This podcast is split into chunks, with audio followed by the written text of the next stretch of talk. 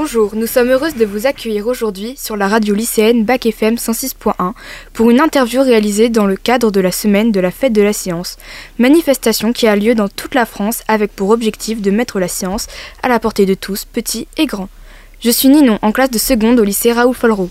Et moi, je suis Lily, également en classe de seconde. Nous sommes en compagnie aujourd'hui de Vincent Boudon, qui est directeur de recherche au CNRS et qui travaille au sein du laboratoire interdisciplinaire Carnot de Bourgogne. Monsieur Boudon, bonjour. Selon vous, quel est l'intérêt majeur d'une manifestation comme la fête de la science? Donc déjà, bonjour Ninon et Lily. Eh ben pour moi, l'intérêt, c'est de diffuser la science auprès du grand public et de faire se rencontrer les, chercheurs et le public, les élèves, etc., euh, pour euh, qu'ils se connaissent et que le, le public puisse savoir ce qu'on fait dans les laboratoires de recherche. Participez-vous à d'autres événements permettant de promouvoir les sciences? Euh, Oui, tout à fait. Alors, il y en a, il y en a pas mal en, vrai. Il y, a, il y a la Nuit des chercheurs aussi qu'on fait à, Dijon tous les ans.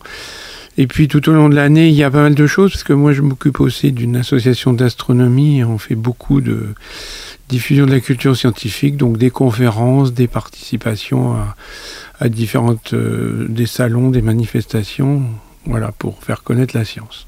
Pouvez-vous nous expliquer un peu plus en détail en quoi consiste votre métier? Oui, alors moi je suis physicien, je, donc je travaille dans un laboratoire de recherche et je fais de la physique moléculaire, plus précisément ça s'appelle la spectroscopie moléculaire, c'est-à-dire que j'étudie la façon dont les molécules vont absorber la lumière infrarouge, euh, ce qui va permettre de les détecter par exemple euh, détecter les polluants dans l'atmosphère de la Terre ou détecter la composition de l'atmosphère d'autres planètes. Et qu'est-ce qui vous a donné envie de faire ce métier? Hum, Je dirais la curiosité. Je pense que dès, peut-être dès le collège, j'étais intéressé par les sciences, beaucoup par euh, l'astronomie, l'astrophysique. Et donc de fil en aiguille, bah, j'ai voulu continuer dans les sciences et j'en suis venu à, la recherche. Monsieur Boudon, vous êtes aujourd'hui au lycée Raoul Follereau pour une conférence intitulée Interstellar quand le cinéma rencontre l'astrophysique. On découvre dans ce film réalisé par Christopher Nolan et sorti au cinéma en 2014 la notion du trou noir. Pourriez-vous nous en dire un peu plus à ce sujet? Existe-t-il vraiment? Comment fait-on pour les détecter? Alors effectivement, je pense que le, si le film s'est fait, c'est parce qu'on est à une époque où on a fait beaucoup de progrès sur la, science des trous noirs. Donc on sait que les trous noirs existent. On a détecté toutes sortes de trous noirs, des petits qu'on va appeler des trous noirs stellaires qui résultent de la mort d'une grosse étoile et aussi des trous noirs dits supermassifs, qui sont de très très gros trous noirs qui vont jusqu'à plusieurs milliards de fois la masse du Soleil, et qu'on détecte. Alors on a, on a plusieurs façons. Récemment, il y a deux voies. On a réussi avec des réseaux de radiotélescopes à faire des images de l'environnement de très gros trous noirs, de trous noirs supermassifs au centre d'une galaxie. Donc euh, c'est le réseau Event Horizon Telescope. Et puis il y a l'apparition des détecteurs d'ondes gravitationnelles qui ont permis de trouver la, d'observer la collision de trous noirs qui fusionnent pour en faire un seul. Et concernant les trous de verre dont il est question dans le film, est-ce que c'est de la pure fiction ou un élément scientifique véritable?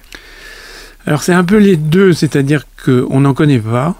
Il est, à mon avis, dans le ce qu'on sait actuellement probable que ça n'existe pas, mais c'est un élément qui apparaît dans les, dans les équations de la relativité d'Einstein.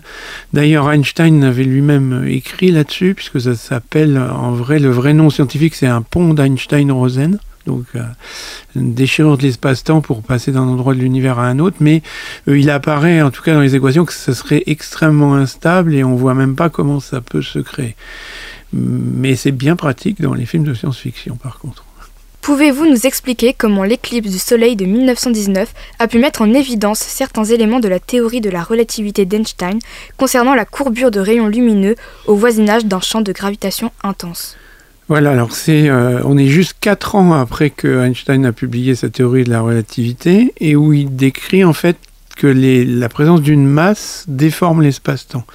Et donc si l'espace-temps est déformé, quand un rayon lumineux passe, il va être courbé.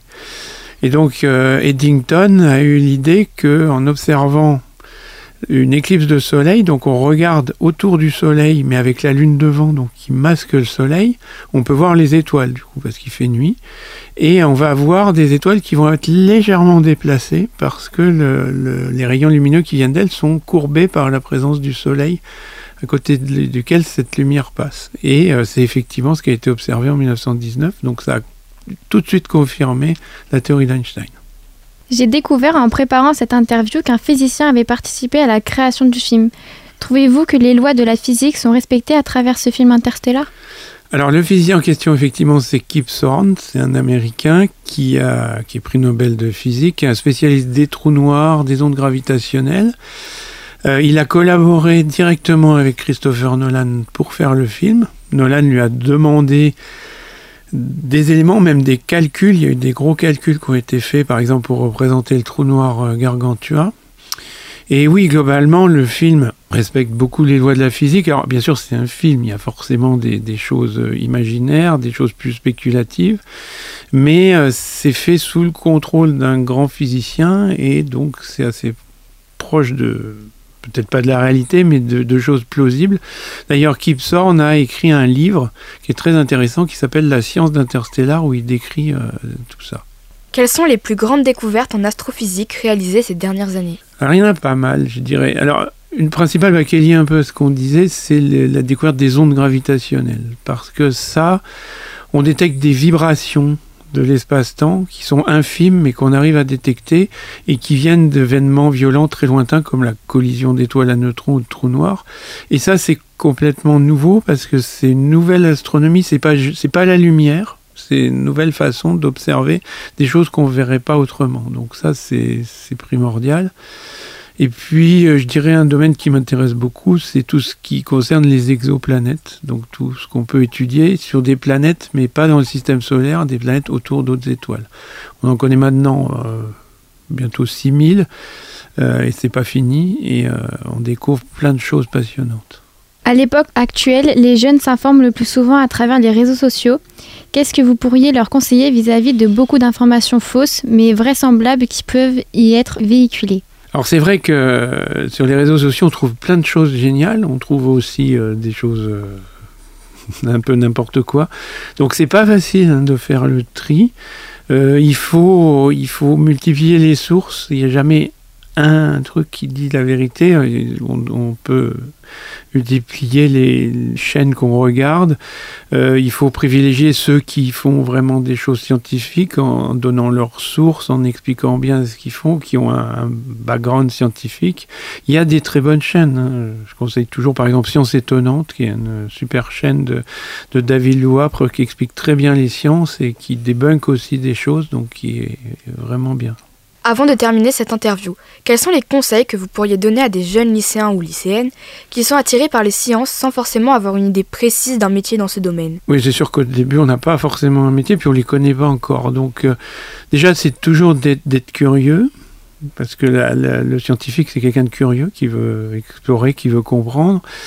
Euh, il ne faut pas hésiter à prendre des contacts, à aller voir des gens dans des universités, dans des laboratoires, euh, faire des stages, euh, pour découvrir justement comment ça se passe, parce qu'on ne connaît pas.